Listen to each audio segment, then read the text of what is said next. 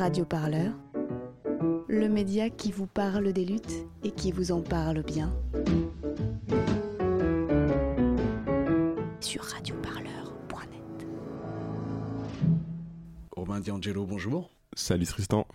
Judy, Lola, Sophia et moi, c'est le titre de ton livre paru aux éditions Goutte d'Or, dans lequel tu racontes un an d'immersion dans le milieu du porno amateur français.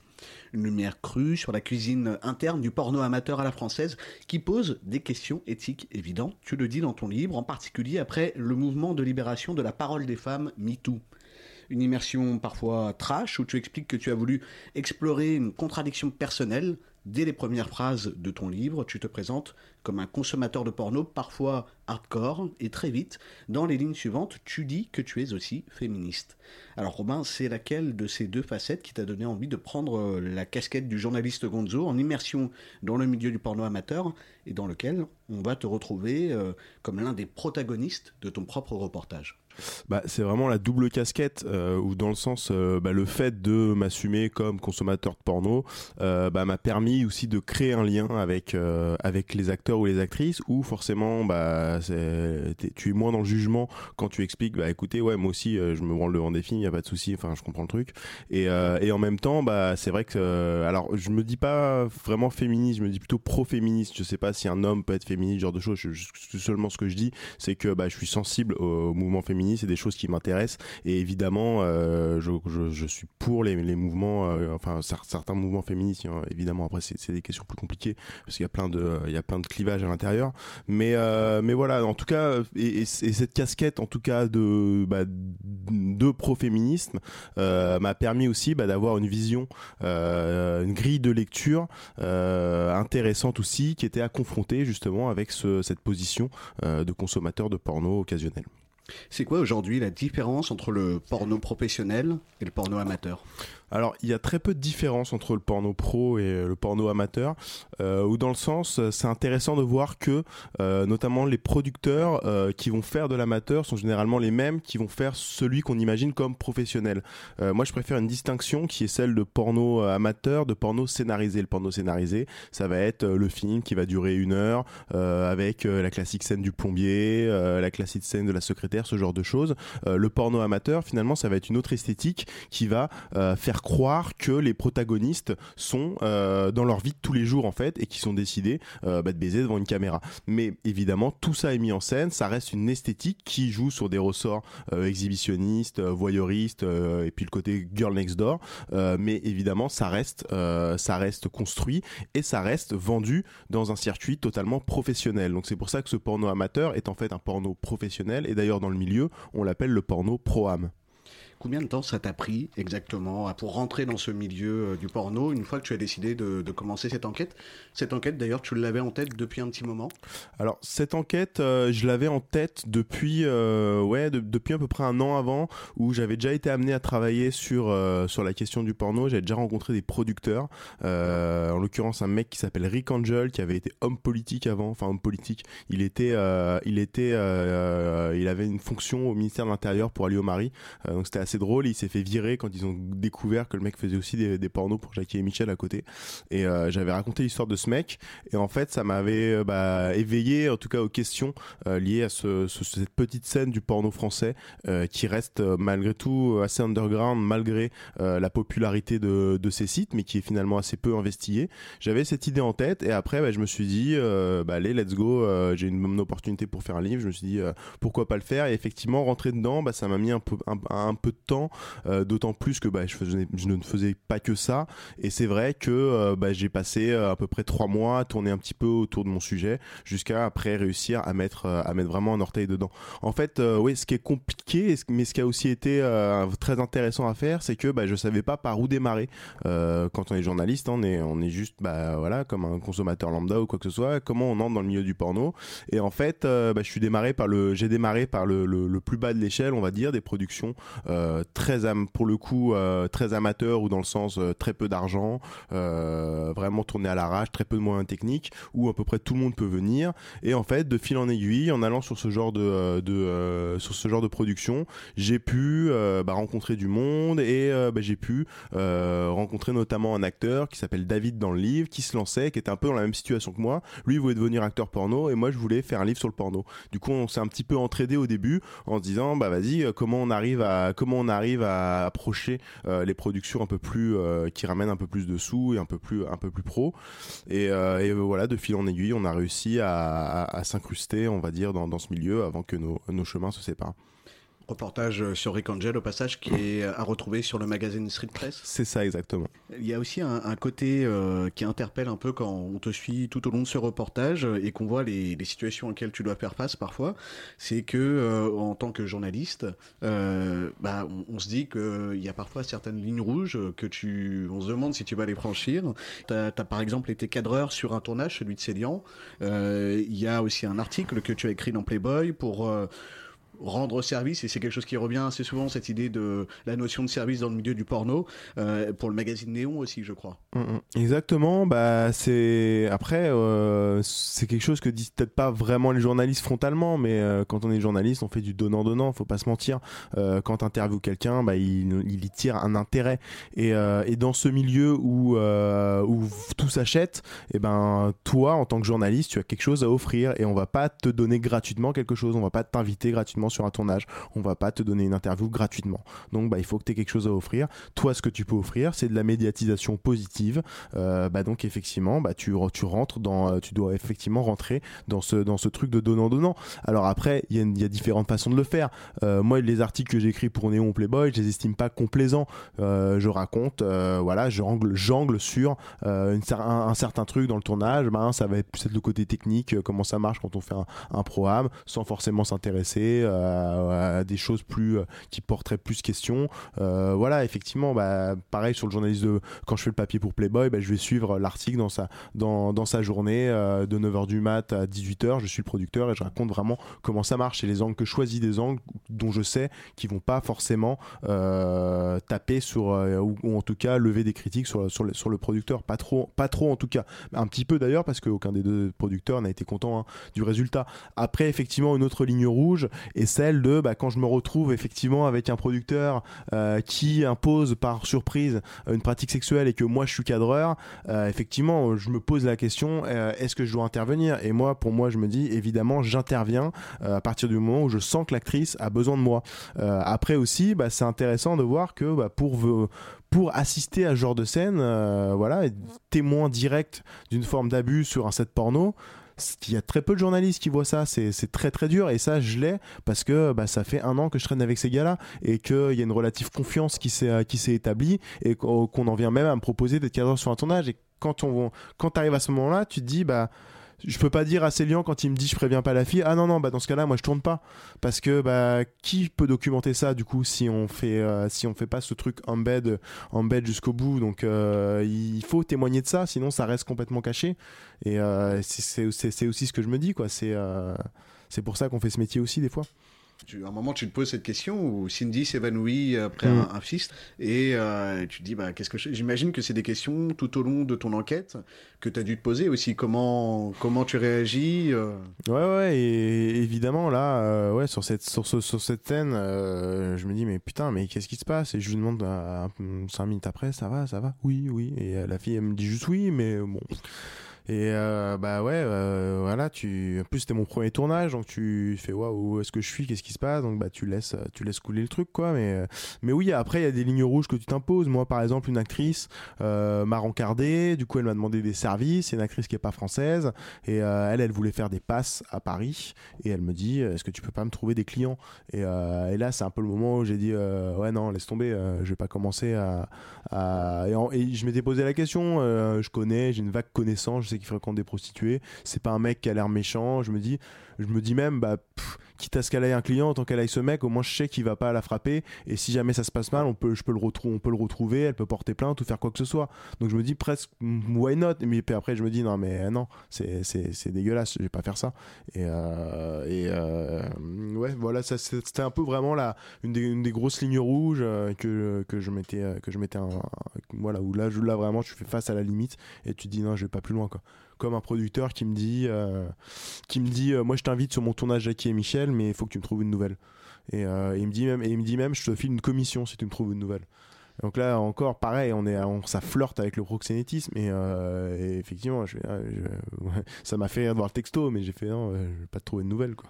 Ouais, t'as, as, pu le dire clairement, il n'y a pas eu de problème pour continuer. le mec, j'ai pas revu après. D'accord. Où on, s'est envoyé des textos, mais j'ai un peu ignoré. Euh, voilà, j'ai fait ah, ah, ouais, c'est comme ça que ça marche, je sais pas quoi. voilà. Il y a quelque chose qui revient au niveau de, ce portrait, en tout cas des actrices. Euh, ça sera pas forcément la même chose avec les acteurs, mais au niveau de Judy, de Lola, de Sophia, d'autres actrices, même de façon générale, c'est une certaine fragilité émotive. C'est ce qui ressort en tout cas en tant que lecteur. Moi, c'est le sentiment que j'ai eu. Oui, euh, est-ce que, est que le bon mot c'est fragilité émotive euh, Je ne sais pas forcément. En tout cas, c'est ce qui est sûr, c'est qu'elles ont en commun euh, bah, des trajectoires souvent assez cabossées où elles ont été exposées, bah, par exemple à la violence, par exemple à la, à la précarité. Bah, certaines ont des, ont des ont des pathologies psy, ce genre de choses. et effectivement, c'est quelque chose, quelque chose qui revient régulièrement et ça, ça se comprend d'une certaine façon parce que une actrice par exemple, m'explique, euh, elle, elle me dit, bah moi, j'ai été violée euh, de mes 5 à 13 ans euh, par ma mère. je savais pas que ça existait ce type d'abus. Non, là, c'en est une autre qui, passe un peu dans le livre, s'appelle Mandy. Et en gros, elle me dit ça, et, et après, elle me dit, bah ouais, mais tu sais, du coup, moi, elle, elle, fait aussi de la elle se prostitue aussi à côté. moi, c'est vrai que bah, quand je couche avec des mecs que je désire pas ou je m'en fiche, bah de toute façon, moi, ça me fait rien. je connais, j'étais habitué, quoi. Et en fait, bah voilà, on comprend ce qu'il faut qu'on, enfin, ce qui s'est anodin de euh, d'avoir des rapports sexuels sans désir en fait. C'est ça qui est euh, c'est ça qui est qui est assez euh, qui, a, qui, qui est toute la difficulté enfin enfin pas toute la difficulté mais à quoi s'exposent ces, femmes c'est des rapports sexuels sans désir. C'est quand même c'est quand même quelque chose quoi. Et est-ce que justement c'est pas le risque quelque part en racontant leur drame de faire porter à ces filles une sorte de statut de, de victime alors qu'aucune des hardeuses comme tu le dis que tu n'as que tu as rencontré ne se considère comme telle? Et je pense notamment à Sophia qui te dit à un moment dans le livre, le porno, c'est Into the Wild. Alors oui, c'est dur, il y a beaucoup de connards, mais ça me permet aussi de faire des rencontres intéressantes, de voir des choses. Ah, en fait, il faut, je, pense évidemment pas que les, que les, actrices sont des sont des victimes. Il faut euh, finalement les, leur choix, leur euh, on va dire leur stratégie euh, dans la vie, bah, pour avoir un peu, euh, pour avoir de la reconnaissance, pour avoir un statut social, pour avoir un peu d'argent ou ce genre de choses, bah, on a on a absolument pas à en juger. Et finalement, j'ai envie de dire, elles font ce qu'elles peuvent. elles vont là où elles peuvent trouver un peu de lumière parce que bah, elles ont pas des vies forcément simples, elles ont pas forcément fait d'études, elles ont voilà, elles ont grandi dans des conditions difficiles dont on parlait. Donc finalement, il n'y a, pas trop à se poser la question est-ce que c'est des victimes ou pas Elles font ça, euh, voilà. La question qui a à se poser, c'est de voir comment les hommes se comportent euh, vis-à-vis d'elles et comment bah, les hommes dans ce milieu, ce sont qui? Ce sont les producteurs, ce sont les diffuseurs, ce sont donc les gens qui ont vraiment, on va dire, la, la, l'outil de l'outil de production entre les mains et comment bah, ils essayent toujours de euh, bah, d'arnaquer ou en tout cas de, de, de pousser euh, toujours les actrices à travailler pour moins cher, à faire des pratiques qu'elles veulent pas ou ce genre de choses. Donc euh, c'est les hommes qui sont le, plus à pointer du doigt dans ce euh, secteur que euh, que les femmes qui bah voilà, on est dans une société où bah, on sexualise les femmes, que les femmes se servent de ça pour obtenir quelque chose, bah, c'est la moindre des choses, j'ai envie de dire notamment au niveau des contrats, au niveau du droit à l'image, c'est quelque chose que tu pointes dans ce livre. Euh, les contrats, il y en a alors, il n'y a pas de contrat de travail. Euh, tout est fait. Euh, alors, les actrices sont payées en cash. Les producteurs se protègent en disant elles sont auto-entrepreneuses, euh, donc c'est à elles de se déclarer. Nous, on n'a rien à faire. Euh, mais en gros, là, bien sûr, elles vont pas se déclarer leurs leur 250 balles pour la scène qu'elles vont toucher au black comme ça, qu'elles vont peut-être faire trois fois dans leur vie. Euh, les seules euh, contreparties signées qu'il existe sont des contrats de droit à l'image. Mais là encore, c'est c'est complètement. Enfin, c'est incroyable. Moi, moment j'ai voulu mettre la main sur un de ces contrats de droit à l'image. Je demande à l'actrice euh, qui est ma pote de me rencarder euh, est-ce que tu peux me filer un de mes contrats, un de tes contrats que je regarde comment c'est? Elle me dit oui oui, pas de problème. Et puis passe 3 4 5 6 jours et puis je la rappelle, je fais mais au fait pour le contrat et tout, elle me fait bah écoute, j'ai demandé au producteur mais il veut pas me le donner. Et là je fais mais attends, ça veut dire que t'as pas eu ton contrat une fois que t'as tourné ta scène, le mec t'a pas donné ton contrat le jour même et m'a fait bah non. Et euh, après, j'appelle le producteur et le producteur m'explique non, bah les meufs, euh, si elles me euh, si elles me demandent pas le contrat, moi je leur donne pas. Et, euh, et si euh, et, et, si elle me le demande euh, un ou deux mois après, euh, bah franchement, je sais que ça va être pour faire chier, donc je me pose la question. Euh, et là, il me fait cette comparaison, il me dit quand tu vas faire tes courses à Franprix, tu demandes pas ton ticket de caisse deux mois après. Donc euh, voilà. Et ce qui se passe, c'est qu'on se retrouve avec des actrices qui souvent n'ont même pas d'exemplaire de leur contrat de bras l'image, qui du coup ne savent pas vraiment ce qu'elles ont signé, ne connaissent pas le vrai nom du producteur, ne connaissent pas le numéro de sirette de sa boîte, toutes des choses, toutes ces choses indispensables si jamais elle veut faire un recours ou c'est le système floué sur quelque chose. Tu parles de trois scènes. Euh, effectivement, une carrière euh, d'actrice dans le porno amateur, c'est très court. C'est ce qui ressort aussi de ce livre. Alors, ça dépend quand même des actrices, euh, mais effectivement, euh, c'est dur de durer euh, plus d'un an. Voilà. Bon, alors c'est pas que le porno amateur, hein, c'est aussi même presque presque le porno scénarisé. Il y a plein de choses qui font que, que ça dure pas longtemps. La première, en fait, qui est même assez évidente, c'est qu'elle se lasse généralement assez vite de ce milieu parce que bah, c'est un milieu dur et puis souvent elles sont dans des moments, certaines sont dans des moments assez précaires, assez de précarité, de vulnérabilité et des fois elles craquent. mais mais aussi dans sa façon de fonctionner, euh, le porno actuel ne permet pas vraiment à ces actrices de faire carrière ou bah, dans le sens la consommation aujourd'hui se passe sur des tubes et il faut toujours alimenter cette machine. C'est une consommation à flux tendu. Quand vous allez sur YouPorn quand vous allez sur Pornhub ou même sur Jackie et Michel si vous voyez euh, sur les vignettes euh, quatre fois la même actrice euh, bah, ça vous ça vous saoule un peu. Vous voulez avoir le choix. Vous voulez que tous les jours quand vous revenez il y a de nouveaux visages. Donc il faut tout le temps trouver de nouvelles actrices. Et ce que me disait un producteur en l'occurrence Matt qui est un des plus gros producteurs de Jackie et Michel. Il me dit moi mon boulot en fait c'est de trouver de la nouvelle.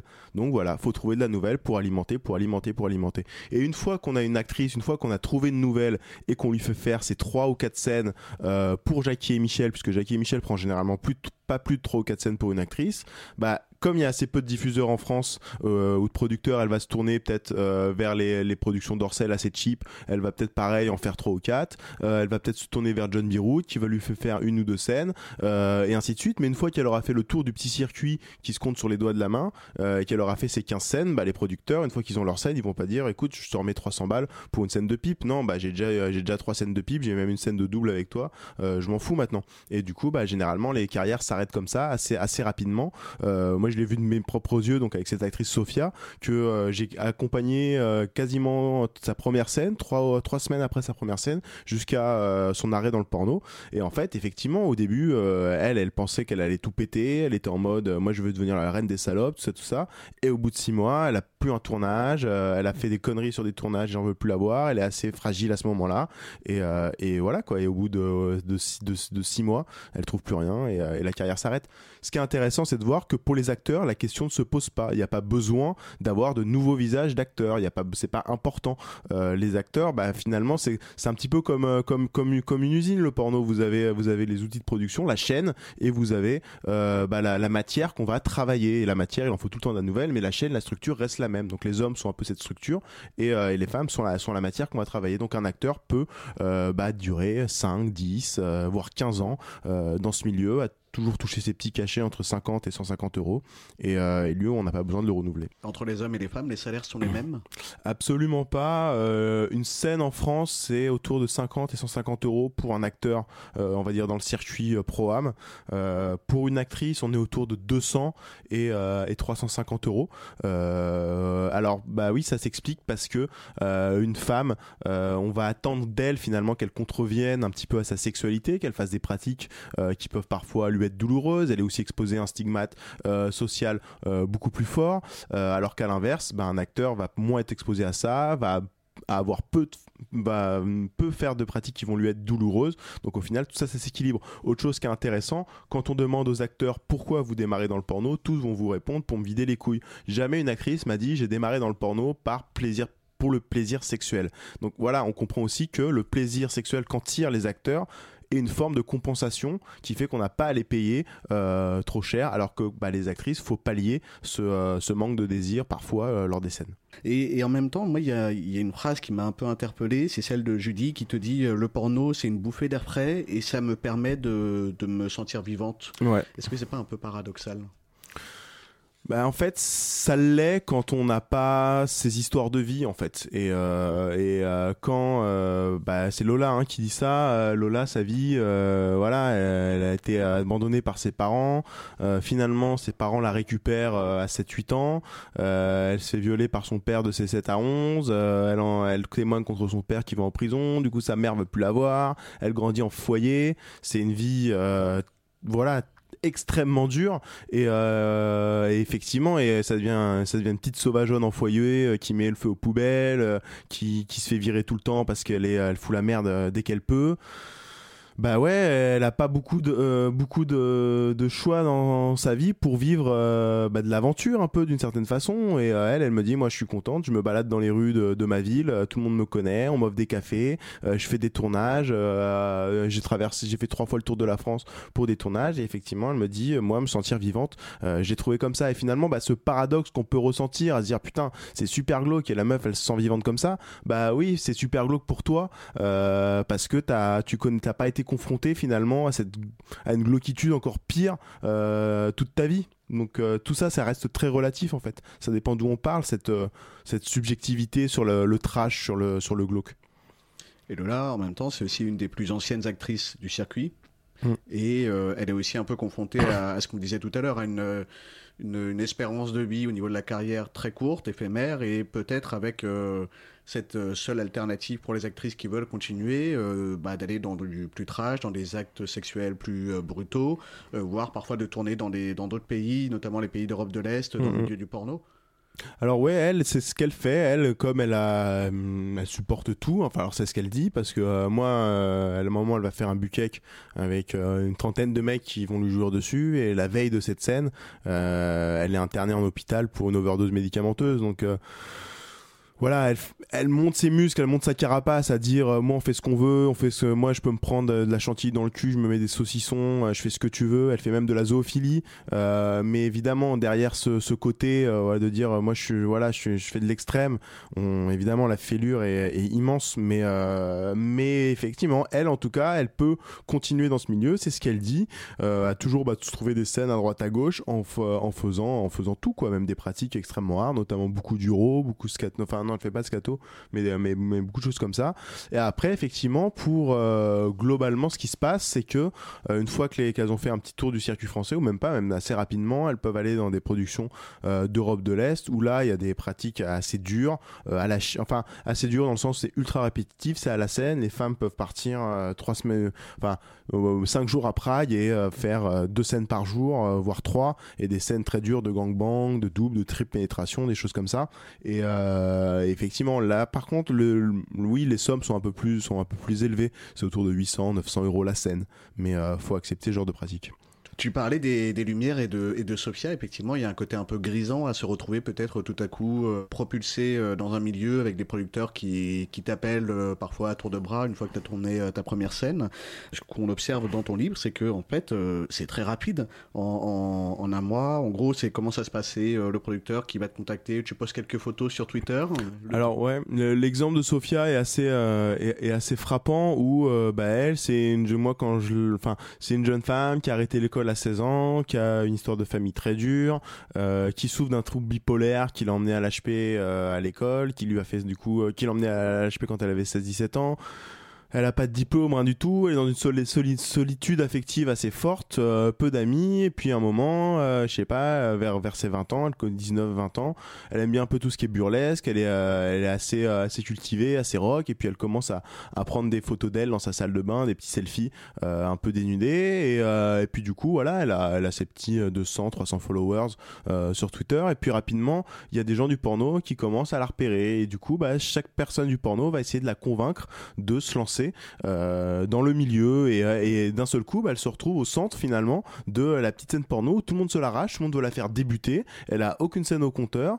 du coup, bah, ça va bien se vendre, pas au public, hein, aux diffuseurs, à Jacques et Michel en l'occurrence, à Dorsel, ils sont contents d'avoir une nouvelle pour alimenter le flux.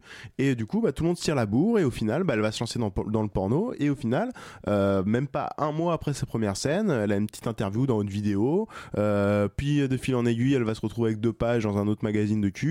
Euh, tout ça en, même pas deux ou trois mois de carrière. Donc effectivement, on passe de euh, Sophia est passée euh, du statut de voilà de, de, de, femme assez seule qui qui a pas de statut social, qui n'a qui sait pas, a pas vraiment d'avenir, de, d'opportunité de quoi faire dans la vie, et à être, euh, avoir des, des, articles dans les magazines et, à devenir quelqu'un en fait, à avoir des fans sur Twitter qui lui envoient des, messages, qui lui offrent des cadeaux, tout ça en l'espace de, trois mois. C'est vraiment un accélérateur de, euh, de statut en fait, de statut social. Des femmes mieux payées donc, mais moins valorisées avec une image où elles sont euh, systématiquement euh, rabaissées. On est dans une transposition fantasmée un peu des rapports sociaux euh, quelque part de notre société avec une société sexiste, tu l'avais dit tout à l'heure, où le porno ne peut être que sexiste j'ai accompagné un, acteur et une actrice dans leur dans leur petite ville d'origine et là c'était assez fascinant de voir à quel point la, différence de réaction entre les gens. Quand j'accompagne Scott dans sa cité, euh, tout le monde va lui serrer la main, il y a une espèce de respect, euh, tout le monde lui fait des blagues, c'est très c'est très sympa. Et euh, quand j'accompagne Judy dans son petit village des Yvelines, bah alors là c'est complètement c'est l'inverse en fait. Il y a même pendant l'interview, on se pose dans un dans l'arrière salle d'un café un peu caché euh, il y a un mec, elle ne connaît absolument pas, qui vient, qui est un peu menaçant, qui nous interrompt et qui commence à lui mettre un petit coup de pression.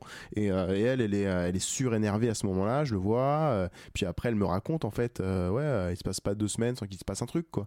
le petit frère d'une copine qui, qui lui envoie une photo de sa bite, un mec qui lui fait, qui lui fait un signe graveleux quand il la croise en voiture, genre de choses. Et, voilà, c'est permanent. Le porno est à l'image de, de notre société, donc notre société est globalement sexistes euh, et nos fantasmes le sont. Donc, euh, donc, donc voilà. Alors, euh, est-ce que faudrait que la société soit moins sexiste pour avoir peut-être des fantasmes moins sexistes? Ça, ça peut-être ça s'équilibrera comme ça, je sais pas. Après, voilà, c'est c'est frappant de voir à quel point bah on va avoir une mise en scène, une transposition en fantasme des, des rapports sociaux qui ont cours dans, dans, la société. C'est vraiment, on le voit bien avec toutes les scènes interraciales, dites interraciales, où on va mettre en scène une femme blanche avec souvent plusieurs hommes noirs, où justement, bah, on va demander aux hommes noirs de se comporter. Euh, c'est un producteur qui le dit comme des racailles. Euh, voilà, on va on, forcément, bah, les, hommes noirs ont une image péjorative qui va être celle, euh, voilà, de, l'ascar par exemple, et, on veut qu'ils se comportent comme ça avec des femmes. Ça les fait fantasmer et de voir la, la femme blanche qui est en fait une grosse une grosse coquine qui aime se faire souiller, se faire se, se, faire baiser comme ça. Et voilà, donc bah effectivement, on voit à quel point bah, ces stéréotypes racistes et sexistes euh, vont se retrouver, euh, vont, vont, se retrouver dans le, dans le porno et dans, et dans nos fantasmes. Ouais. C'est quelque chose qu'on retrouve justement dans, euh, dans, les, dans les moteurs de recherche, euh, dans les, thématiques qui sont recherchées par les clients euh, bah, Évidemment, en France, le tag beurette est assez, est assez aussi parlant pour ça, où bah, voilà, ça va être l'image de la, de la... Souvent, on va, on va jouer sur le côté faussement prude, qu'on va accoler à une femme d'origine maghrébine, puisqu'on va dire elle est musulmane, tati tatata, mais en fait, au fond, bah, voilà, il y a ce plaisir de, de voir qu'au fond d'elle, bah, comme toutes les autres, c'est une grosse cochonne. Enfin voilà, c'est ça le ça le ressort, euh, le ressort érotique de ce genre de, genre de scène, euh, qui voilà, le truc beurette d'ailleurs est très français, donc c'est ça aussi c'est c'est assez parlant de, voir ce que ça dit aussi de notre société française. Euh, mais bon, après c'est des choses qu'on retrouve beaucoup aussi dans le porno gay. C'est marrant de voir qu'un des gros sites porno gay français pro-âme, ça s'appelle Cité Beurre. Et l'idée, bah, c'est souvent des petits blancs qui se retrouvent perdus dans, dans une cité et qui vont, ça va reprendre un peu tout le tout, tout l'esthétique, enfin l'esthétique, les, les divers sur les tournantes, genre de choses. Ça se passe dans des caves avec des mecs cagoulés, euh, tout ça. Donc, euh, donc voilà, bah ouais, c'est une, euh, c'est une mise en fantasme de, de, de notre société. Et surtout, ça surligne ces travers, ces stéréotypes et c'est ouais, voilà, ces clichés racistes et sexistes. Et paradoxalement, ces mêmes actrices, elles sont aussi mises sur un piédestal par ces mêmes fans qui, qui recherchent ces images de femmes rabaissées. Évidemment, ouais, c'est alors c'est pas que je pense pas que ça soit que des femmes rabaissées en fait. C'est ça qui est euh, c'est c'est pas parce que euh, une actrice va faire une scène de Sodo qu'elle va être euh, forcément enfin vu comme rabaissé, c'est, je pense que c'est plus compliqué que ça. Et c'est vrai qu'à moi, un moment, je vais rencontrer des, euh, j'accompagne une actrice euh, qui a une grosse cote euh, à une rencontre avec ses fans.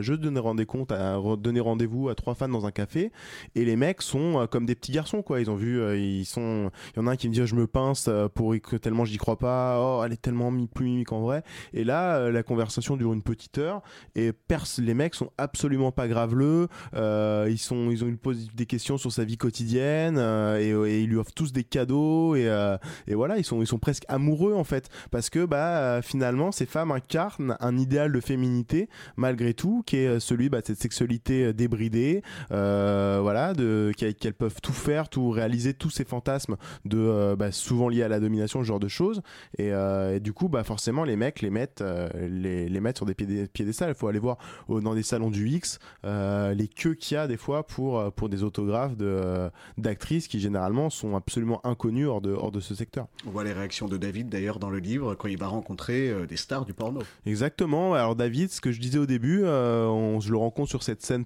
amateur vraiment tournée à l'arrache et puis un jour moi je veux qu'il y ait un salon du X je lui propose de venir avec moi je sais que sur les salons du X, ça recrute un petit peu. Et il arrive au salon du X et le mec euh, connaît toutes les actrices. Il est, euh, comme un gamin. Et, euh, voilà quoi. Et, lui passe de, de, spectateur fan à, à, acteur. Et en fait, ce qui est souvent le cas hein, des acteurs qui sont souvent à la base des consommateurs qui connaissent bien ce milieu. Le site Pornhub a dévoilé euh, les statistiques pour l'année 2018 euh, et euh, ces statistiques révèlent que 30% des personnes qui fréquentent le site sont des femmes. Est-ce que ça t'étonne Ça m'étonne pas. Euh, après, faut se méfier des stats de Pornhub parce que c'est des stats maison et personne peut euh, peut vérifier ce qu'ils mettent. ces rapports, euh, enfin, ont été intériorisés autant par les hommes que par les femmes. C'est on s'est construit, on construit les hétéros construisent leur désir sexuel, euh, bah, de cette façon-là, avec plutôt, enfin, c'est la phrase que je mets au début du livre. les hommes regardent les femmes, les femmes se regardent être regardées et, voilà, bah, que ça soit pour un sexe ou l'autre, bah, on s'est construit comme ça sexuellement, donc bah, on, va être souvent attiré par, euh, par les mêmes choses, par, par ce rapport en fait, euh, regardant et, regarder. Euh, après, ce qui est intéressant, enfin ce que j'avais lu aussi à côté, c'était que j'avais trouvé cette stat, je sais plus où, mais que sur le porno gay par exemple, 30% des personnes aussi, c'est aussi 30% qui regardent du porno gay sont des femmes. Et c'était super. Enfin, ce que ce qu'en déduisait le chercheur ou la journaliste qui avait sorti cette stat était que bah, dans le porno hétéro, les corps masculins sont tellement peu érotisé que euh, bah, des femmes qui veulent mater des mecs euh, à poil en train de baiser bah, préfèrent regarder du porno gay parce que ils vont être au centre de l'image, au centre de l'attention, ce qui n'est pas le cas dans le porno, euh, dans le porno hétérosexuel. Et, on voit à quel point bah, cette différence de, hiérarchie des sexualités dans les dans l'hétérosexualité bah, peut aussi parfois ne pas convenir aux, femmes puisque elles ont pas forcément tout le temps envie d'être au centre du au centre du truc quoi le mouvement MeToo, on a l'impression qu'il n'a il pas vraiment atteint le milieu du porno amateur, hein, le milieu du porno peut-être tout mhm. court, et qu'il est resté comme euh, imperméable à ces questions. Mais oui, évidemment. Et euh, euh, en France, qui l'a porté, c'est surtout Nikita Bellucci, mais c'était pour dénoncer le cyberharcèlement dont elle est victime, assez peu pour pour dénoncer bah, le fonctionnement le fonctionnement de ce milieu. Ben, c'est assez évident en fait parce que faut comprendre que bah, la contrainte sexuelle fait partie du métier d'actrice porno en fait. Et euh, bah, ça serait presque incongru de dénoncer cette contrainte puisque c'est ce qu'on c'est ce que beaucoup d'actrices rentabilisent en fait. Et euh, moi, je, l'ai vu de mes propres yeux un moment où je me retrouve à être cadreur sur une scène. C'est un exemple que je raconte beaucoup, mais euh, mais qui est très parlant où je suis cadreur et juste avant la scène, le producteur qui est aussi acteur de la scène me dit écoute mon coco, tu coupes surtout pas la caméra. et puis moi, l'actrice en fait, elle sait pas vraiment ce que je vais faire. Je la préviens pas des pratiques en particulier parce que je veux saisir sa spontanéité et il me dit ça passe ou ça passe ou ça casse donc il, voilà il va vraiment imposer une pratique euh, par la surprise à une actrice euh, moi je me dis putain merde qu'est-ce qui va se passer? Et effectivement temps, lors de la scène, à un moment, bah, il fait des pratiques assez violentes. Je vois l'actrice qui est un peu surprise, et puis à un moment, il la plaque sur le canapé et il commence à lui gifler les seins assez fort. Et l'actrice explose de colère en lui disant Mais t'es fou, c'est quoi? Pourquoi c'est brutal comme ça? Tu m'avais pas dit que ça serait brutal, t'es un dingue, t'es un dingue et tout. Et, et voilà. Et, et, là, moi, je me dis Bah putain, la meuf, elle va partir. et puis, elle va mettre un tag sur un hashtag sur Twitter MeToo en disant Tournez pas avec ce mec, il se comporte mal avec les filles. Et en fait, absolument pas. Après 5 minutes de colère, elle lui fait. Euh, c'est une, une, une, fille de l'Est. Elle lui fait euh, brutal sex is more money. Et euh, au final, bah, voilà, il s'arrange comme ça. Et c'est qu'une histoire de sous. Et elle, voilà, on voit que cette contrainte, bah, elle la rentabilise. Donc, ce serait un peu absurde de, de qu'elle dénonce ça. Elle retournerait avec lui. Ah oui, totalement. on a parlé par texto. enfin, de toute façon, elle comprenait même pas le problème. Ah ça, ouais, c'est pas grave. c'est comme ça. je m'en fous. Hein, j'ai pris mes sous. voilà ça, permet de comprendre un petit peu pourquoi il n'y a pas de MeToo. Sans surprise, ça devait arriver. Le porno s'est lui aussi mis au gilet jaune. À peine un mois que ce mouvement de contestation a commencé et il y a déjà une vingtaine de productions en ligne sur le site Pornhub qui mettent en scène le fameux gilet jaune. Au-delà du détournement lubrique, le mouvement de contestation trouve un écho dans la situation de l'industrie pornographique française fortement précarisé ces dernières années et euh, ça donne un sentiment de déclassement, d'être euh, les laissés pour compte quelque part de la mondialisation du X qu'on retrouve dans les témoignages de ce livre. C'est vrai qu'il y, a, une forme de rapprochement chez certains producteurs qui, euh, notamment, bah, se voient comme, oui, comme, comme un petit peu anti-élite en tout cas. Il y, a, ce côté-là. C'est vrai que même Jackie et Michel disent souvent nous euh, on fait pas ça pour les bobos de Paris. Euh, il y a un petit peu voilà ce côté nous on est la vraie France. Euh, et, effectivement, et ce qui est aussi intéressant, c'est de voir comment j'ai rencontré pas mal de gens qui se revendiquent d'extrême droite dans ce milieu. ça aussi c'était intéressant de voir comment bah, finalement bah, cette image de la femme, de ce que doit être une femme et de ce que doit être un homme très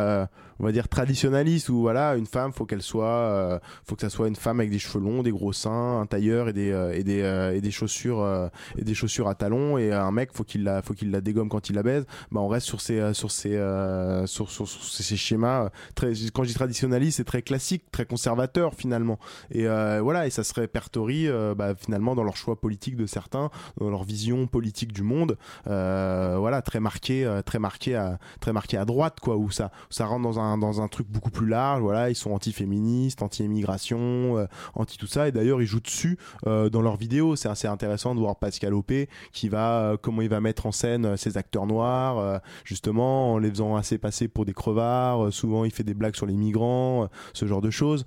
voilà, même un mec, un, homme comme Célian que je vois, qui est pas pour le coup, qui dans, dans, dans ses vidéos met pas ça en scène, mais qui lui a un discours très très cohérent finalement. Il analyse bien euh, comment, pourquoi il fait ça. Et euh, voilà, et lui, c'est ce que je disais, quoi. Ça s'intègre vraiment dans une, dans une vision plus politique globale de la société. Je crois à un moment, il me dit de toute façon, notre société, euh, elle, part, elle part en couille et de toute façon, l'histoire de ces meufs, c'est juste une, une, des tranches du millefeuille de cette société de merde. Et voilà, il y a une forme de, de, de haine ou de, de colère contre, contre, contre le, le monde actuel. C'est Lyon d'ailleurs qui te dit Moi, j'arrive pas à draguer, on n'arrive plus à draguer. Exactement.